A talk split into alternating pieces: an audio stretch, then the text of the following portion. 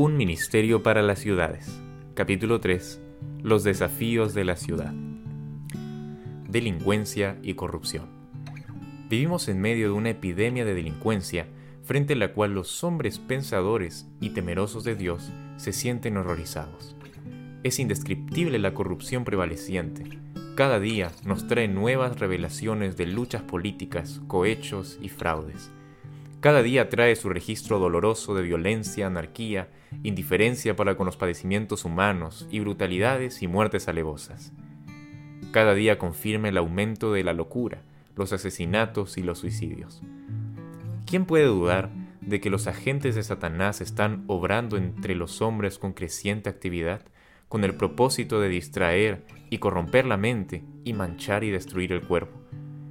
Mientras, y mientras abunden estos males en el mundo, es demasiado frecuente que el Evangelio se predique con tanta indiferencia que solo haga una débil impresión en la conciencia o en la conducta de los hombres. En todas partes hay corazones que claman por algo que no poseen. En el mundo entero, las ciudades se vuelven semilleros del vicio. Por doquiera se ve y se oye el mal. En todas partes se encuentran incentivos a la sensualidad y a la disipación. La marea de corrupción y crimen sube de continuo cada día se registran actos de violencia, robos, asesinatos, suicidios y crímenes inenarrables. Con rapidez y seguridad, y por causa del constante aumento de una impiedad osada, se está acumulando una culpabilidad casi general sobre los habitantes de las ciudades. La corrupción que prevalece supera la capacidad descriptiva de la pluma humana. Cada día nos comunica nuevas revelaciones de las contiendas, los cohechos y los fraudes, cada día nos trae aflictivas noticias de violencia e iniquidades, de la indiferencia hacia el sufrimiento humano, de una destrucción de vidas realmente brutal e infernal. Cada día atestigua del aumento de la locura, los homicidios y los suicidios. De un siglo a otro, Satanás procuró mantener a los hombres en la ignorancia acerca de los designios benéficos de Jehová. Procuró impedir que viesen las cosas grandes de la ley de Dios, los principios de justicia, misericordia y amor que en ella se presentan. Los hombres se jactan de su maravilloso progreso y de la iluminación que reina en nuestra época, pero Dios ve la tierra llena de iniquidad y violencia. Los hombres declaran que la ley de Dios ha sido abrogada, que la Biblia no es auténtica, y como resultado arrasa al mundo una marea de maldad como nunca ha habido desde los días de Noé y del apóstata Israel. La nobleza del mal, la amabilidad y la piedad se sacrifican a fin de satisfacer las codicias de cosas prohibidas. Los negros anales de los crímenes cometidos por amor a la ganancia bastan para helar la sangre y llenar el alma de horror. Nuestro Dios es un Dios de misericordia. Trata a los transgresores de su ley con longanimidad y tierna compasión. Sin embargo, en esta época nuestra, cuando hombres y mujeres tienen tanta oportunidad de familiarizarse con la ley divina, según se revela en la Sagrada Escritura, el gran príncipe del universo no puede contemplar con satisfacción a las ciudades impías, donde reina la violencia y el crimen.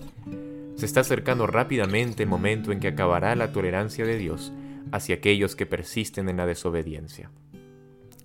Los jóvenes de nuestras ciudades respiran la atmósfera impura y contaminada de la delincuencia la influencia maligna luego es comunicada al campo y toda la comunidad se contamina. Los gobernantes no son hombres de valor moral, sino que están bien provistos de los bienes de este mundo y no tienen el deseo ni la inclinación de frenar el crecimiento de esta raíz de amargura que aumenta año a año y que es fomentada y alimentada por esas publicaciones que se venden ahora en todas partes y por esas historias y descripciones de las prácticas delictivas que se encuentran en los periódicos del día.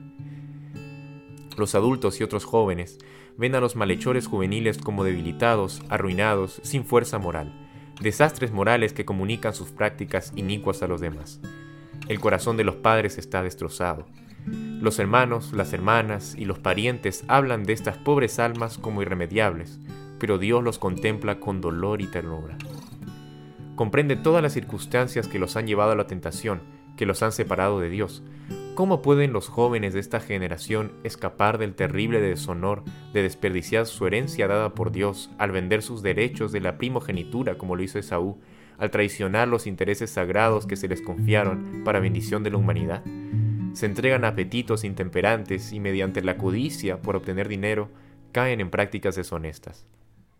Estas pobres almas necesitan conectarse con los principios bíblicos elevados y puros, pero primero, la obra de restauración debe iniciarse dándoles alimentos saludables, ropa limpia y proporcionándoles un lugar para asearse y comenzarán a verse algunas chispas de gratitud.